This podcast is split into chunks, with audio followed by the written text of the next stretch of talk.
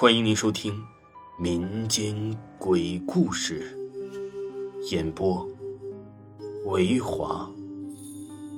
如果您喜欢维华讲的民间鬼故事，那您就不要吝啬您的小手，点个赞，关注一下再走吧。精彩继续。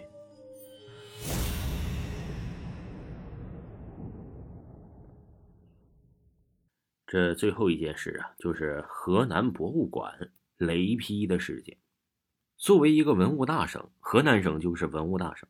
河南省呢，收集、贮存、展览这些文物的地方，就叫做这个河南博物馆。我们说的文物只有两种来源，一种是转世，就是祖祖辈辈世代相传传下来的宝物。这种文物啊，一般都在主人的家里保存着，不会献出来给你。另一种就是考古挖掘，就是挖墓。更物的人呢，就是说白了，刨人祖坟，这是文物的主要来源。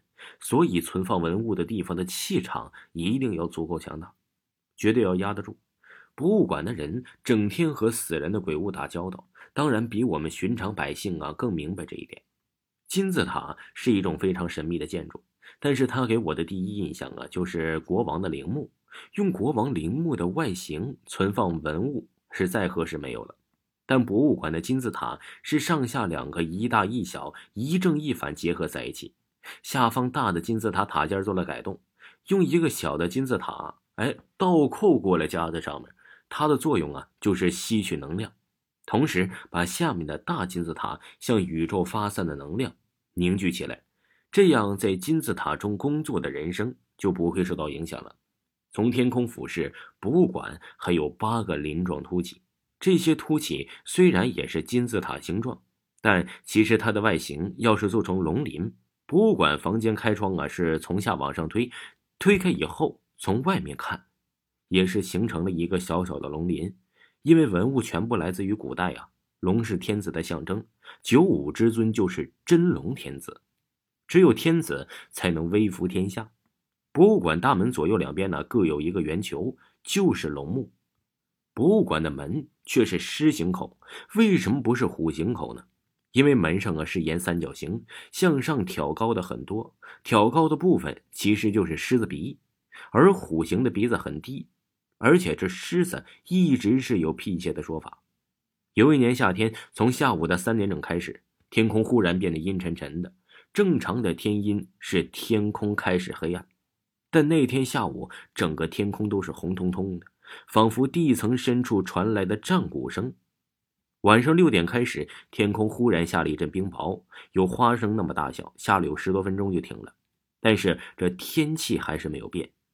晚上七点钟开始，刺眼的闪电忽然像洪水一样爆发了，一个紧追一个，全部都劈向了这个博物馆这个金字塔的顶儿，刺的人是心惊肉跳。风雨交加，一直持续到晚上九点整。一声巨大的响雷，像和爆炸一样，感觉整个地面都震动了。第二天呢，发生了这两件事博物馆上方的小金字塔被雷劈掉了一块，现在从图上啊还可以看到修补的痕迹。博物馆九大镇馆之宝有一把玉柄铁剑，这剑身不知道什么原因被损毁了，但玉柄还好好的。